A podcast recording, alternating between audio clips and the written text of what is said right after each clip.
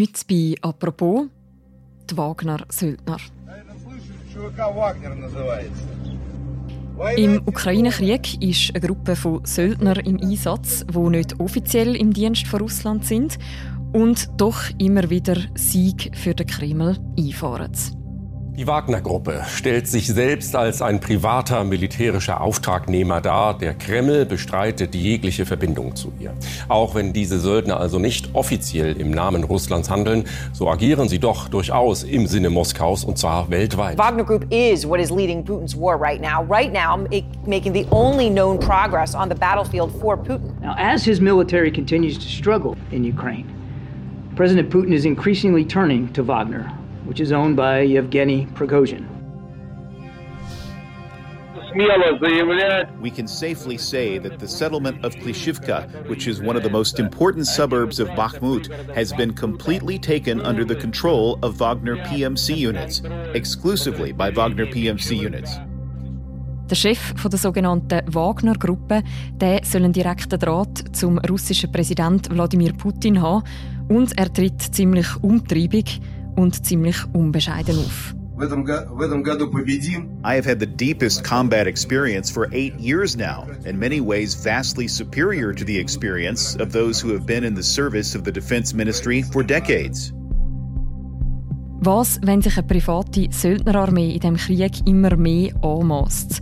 Welche Rolle spielt die Wagner-Gruppe und ihr Chef überhaupt in dem russischen Angriffskrieg? Und wie abhängig ist der Putin von ihnen? Über das reden wir heute in einer neuen Folge vom Podcast «Apropos» vom Tagesanzeiger und von der Redaktion Tamedia. Mein Name ist Mirja Gabatuller und bei mir im Studio ist Zita Affentranger. Sie ist Auslandredaktorin und Osteuropa-Expertin bei Tamedia. Hallo Zita. Hallo Mirja.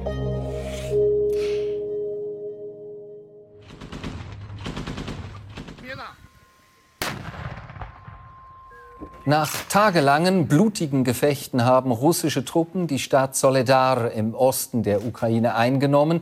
Das zumindest meldet das Verteidigungsministerium in Moskau. Am Abend des 12. Januars haben wir die Stadt Soledar komplett unter unsere Kontrolle gebracht, was für die Fortsetzung der Offensive im Donetsk wichtig ist. Zita, letzte Woche hatte Wladimir Putin einen militärischen Erfolg zu verkünden, nämlich die Eroberung von Soledar. Das liegt in der Nähe von der strategisch wichtigen Stadt Bachmut im Osten der Ukraine. Oder der Putin hat den Erfolg eigentlich zu verkünden gehabt. Kurz nachher ist aber vor allem einmal durch die Schlagzeilen gegangen. We can safely say that the settlement of Klishivka, which is one of the most important suburbs of Bakhmut, has been completely taken under the control of Wagner PMC units, exclusively by Wagner PMC units.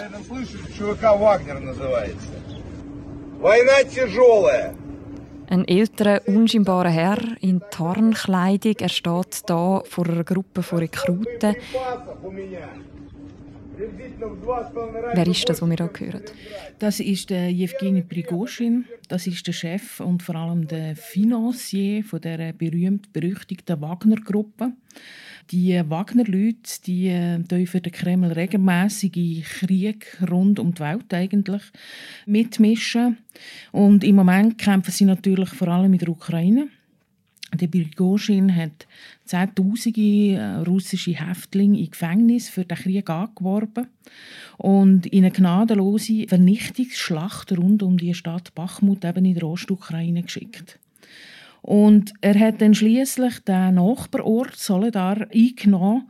Und das ist eigentlich der erste russische Militärerfolg, und zwar seit Monaten. Mhm. Also der Evgeny Prigozhin ist verantwortlich eigentlich für den Erfolg. Wie ist er denn zu dieser Rolle gekommen? Wie ist er zu so viel Einfluss gekommen in diesem Krieg? Eindeutig durch seinen direkten Draht zum äh, Wladimir Putin. Den kennt er noch aus seiner Zeit in St. Petersburg. Der Prigozhin ist selber auch mal im Gefängnis gesessen. Er hat dann in Petersburg einen Catering-Service aufgezogen. Mhm. Aber reich ist er erst geworden, als er immer mehr lukrative Aufträge aus dem Kreml bekommen hat. Also der Prigozhin der liefert Millionen von Soldaten, Polizisten, Schulkinder, Spitalpatienten, Mahlzeiten. Man nennt ihn wegen dem auch der Koch von Putin. Das ist sein Übername. Das hat jetzt aber wirklich sehr wenig mit der zentralen Tätigkeit jetzt zu, mit der militärischen, eben, dass er Chef ist von dieser Söldnertruppe. Genau, weil die lukrativen Staatsverträge, also zur Versorgung von Armee, Schulen und so weiter, die haben ihn reich gemacht. Und mit dem Geld hat er dann eben die berühmt-berüchtigte Wagner-Truppe aufgebaut und das hat ihn dann auch einflussreich gemacht. Und er nimmt mit seinen Söldnern an Einsätzen praktisch in der ganzen Welt teil. Also das geht oft um Geld. Er bewacht zum Beispiel äh, in Afrika Diamantenminen oder auch Goldminen und lässt sich dann mit Anteilschein an diesen Werk zahlen. Mhm. Aber wenn der Kreml ruft, dann führt er auch politische Arbeiten aus, quasi, für den Putin. Zum Beispiel in Libyen wo Wagner-Truppen im Bürgerkrieg für die Fraktion kämpfen, wo Moskau politisch unterstützt. Und natürlich sind die Übergänge zwischen der Politik und dem quasi Unternehmertum, wenn man es so sagen will, zum Teil auch fließend. Mhm. Was sind denn die Wagner-Truppen genau für eine Organisation?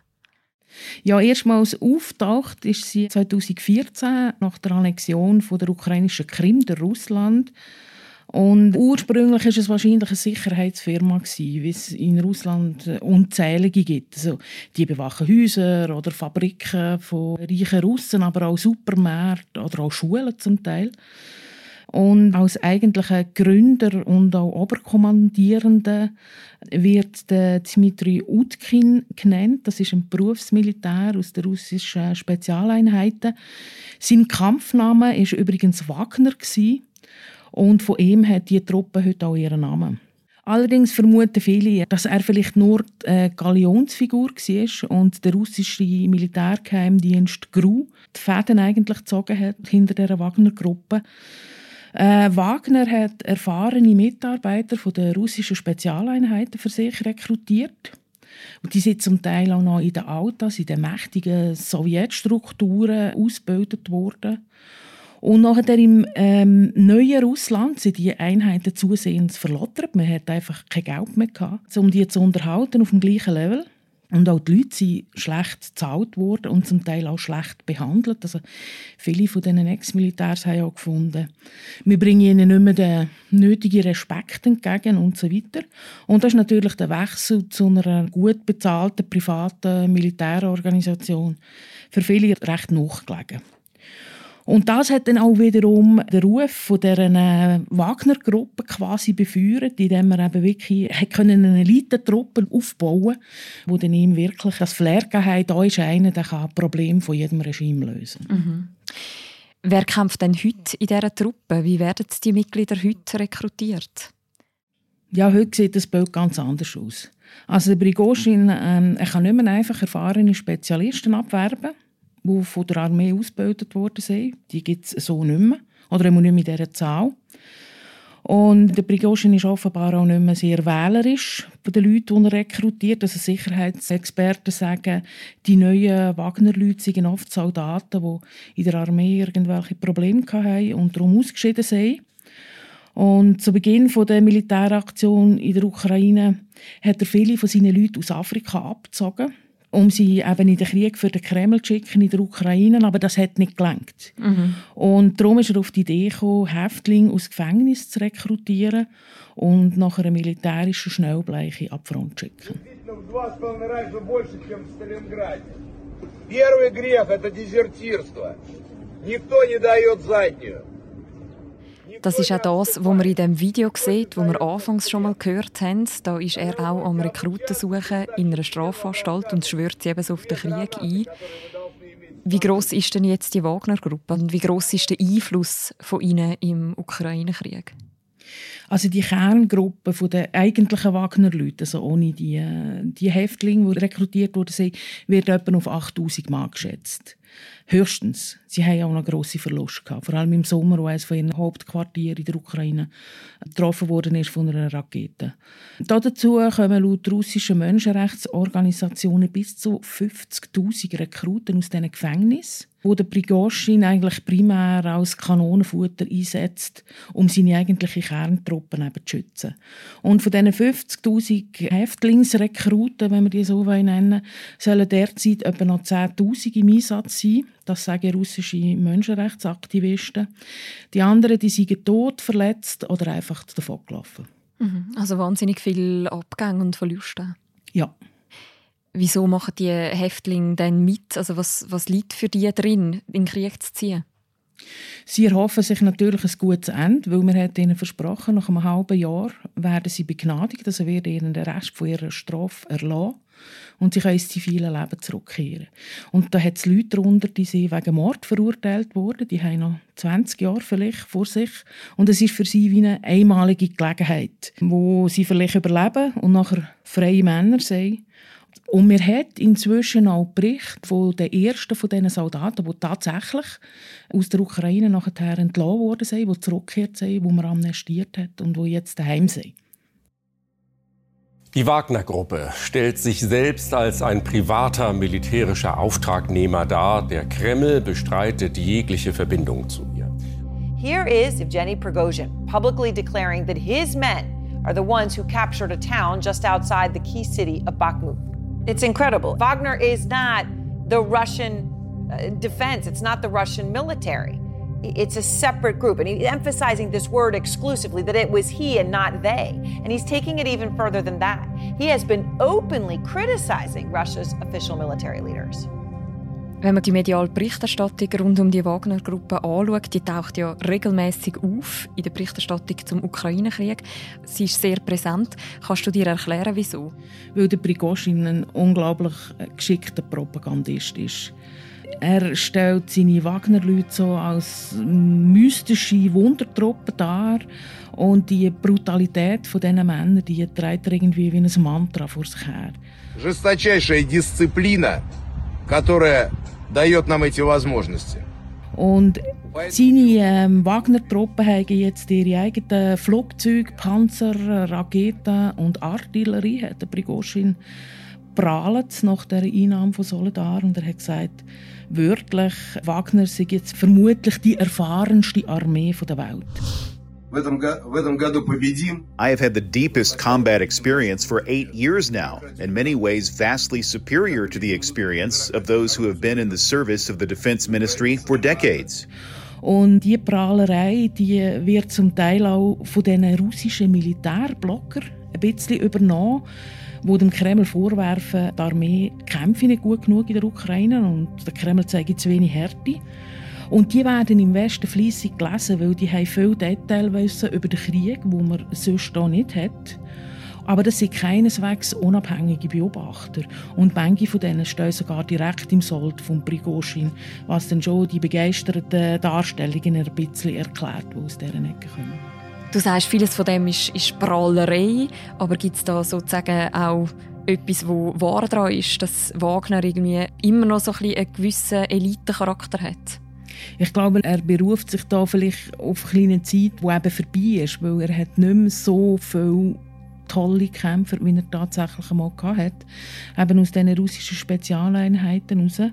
Das ist das eine. Und das andere, ich meine, man muss sich einfach auch Zahlen vor Augen halten. Die Kern-Wagner-Truppen in dem Sinne in der Ukraine haben etwa 8000 Leute. Und das russische Verteidigungsministerium hat jetzt 300.000 Reservisten einberufen. Ich meine, dass sie, ähm, dass sie wählten. Здравствуйте, меня зовут Андрей, фамилия Медведев. Я являлся сотрудником компании ЧВК «Вагнер». Du hast die Brutalität schon erwähnt, wo eben auch wie ein Mantra, hast du gesagt, der Prigozhin vor sich herträgt. Es gibt ja immer wieder auch Whistleblower, zum Beispiel der Andrei Medvedev. Er sagt, er sei ein ehemaliger Kommandant wie er selber sagt, von der Wagner-Gruppe, die vor kurzem nach Norwegen geflüchtet ist.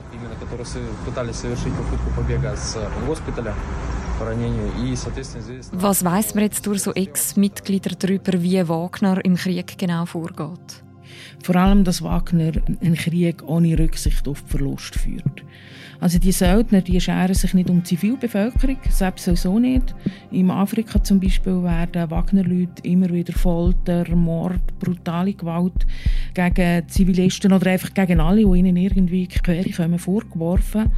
Und in der Ukraine hat der Prigozhin auch keine Rücksicht auf die eigenen Leute genommen, zumindest nicht auf die, die er in den Gefängnissen rekrutiert hat.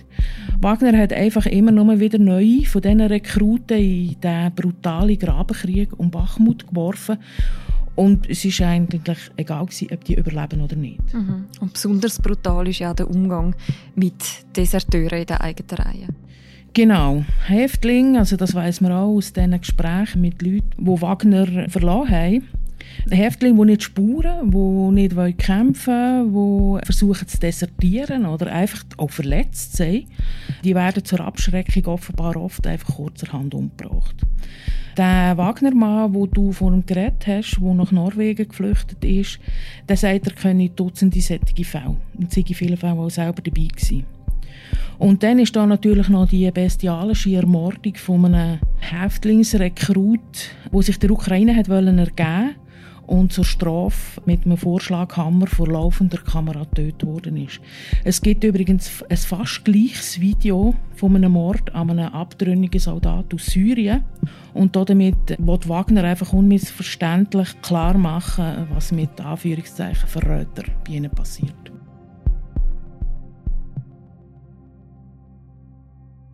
Also wenn ich dich richtig verstehe, das ist quasi auch Strategie, also ein eben besonders brutales, skrupelloses Bild, das der Jewgeni Prigozhin pflegt in der Öffentlichkeit.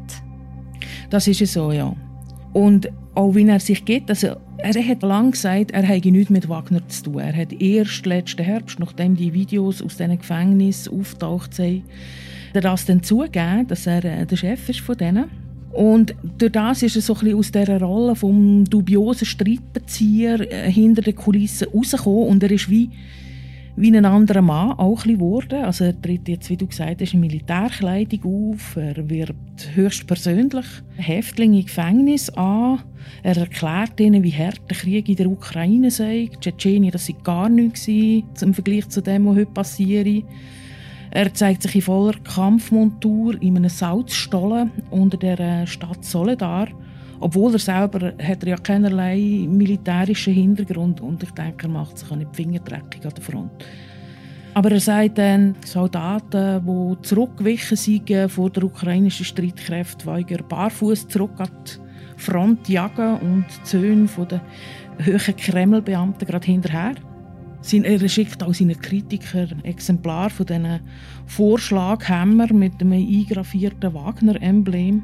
Einen von diesen Hämmer hat er auch im Europaparlament geschickt, wo über seine Wagner-Truppe debattiert hat. Und die Ermordung von dem Häftling, der wollte, äh, zur ukrainischen Seite überlaufen, die hat er äh, begrüßt und mit dem Wort kommentiert: Ein Hund ist ein Hund Tod gestorben. Und ich glaube, das sagt alles über den Herr. Mhm.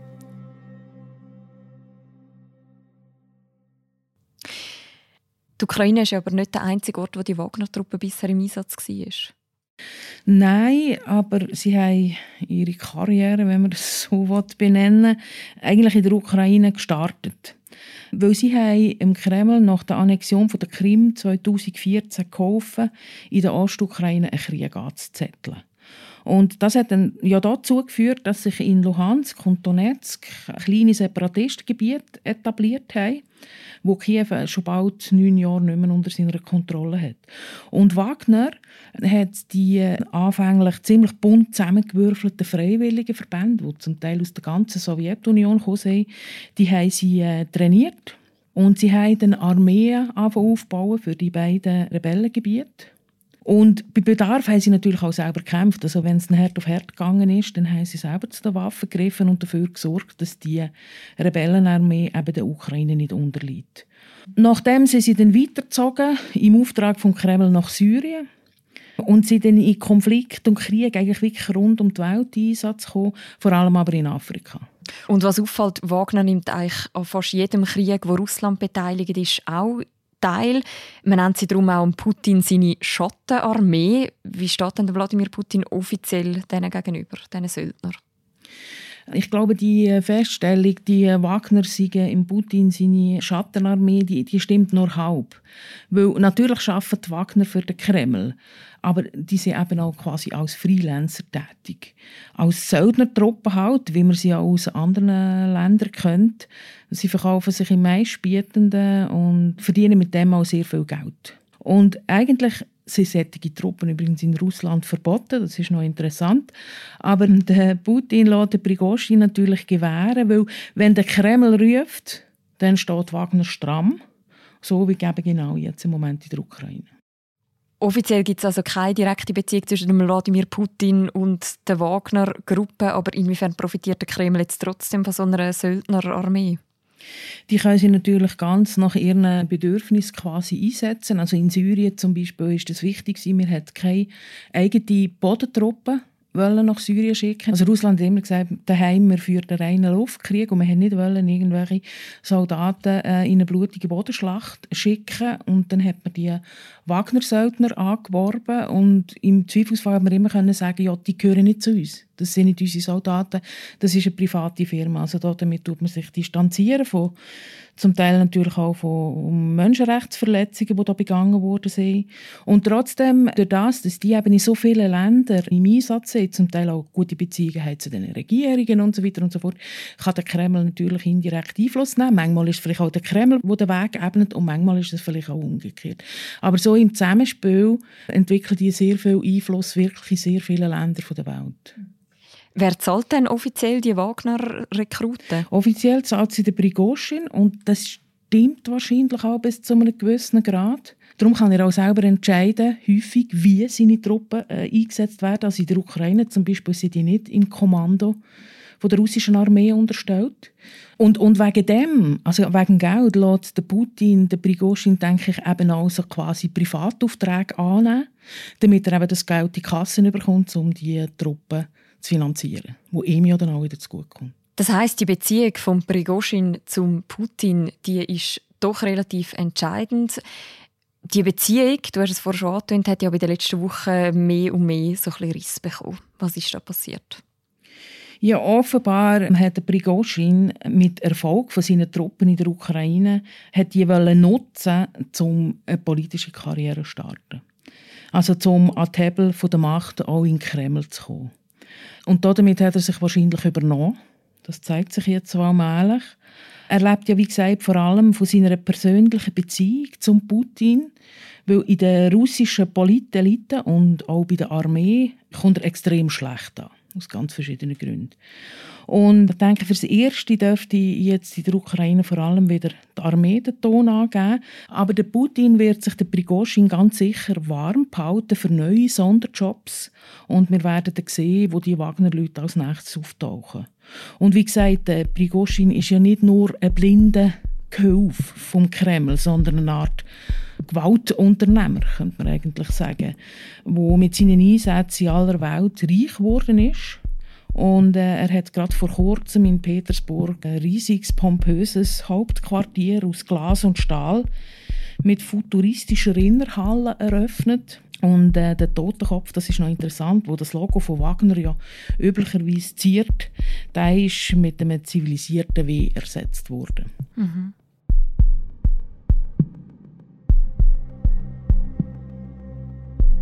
Danke vielmals, Zita, für die Einordnung. Das ist sehr gerne geschehen.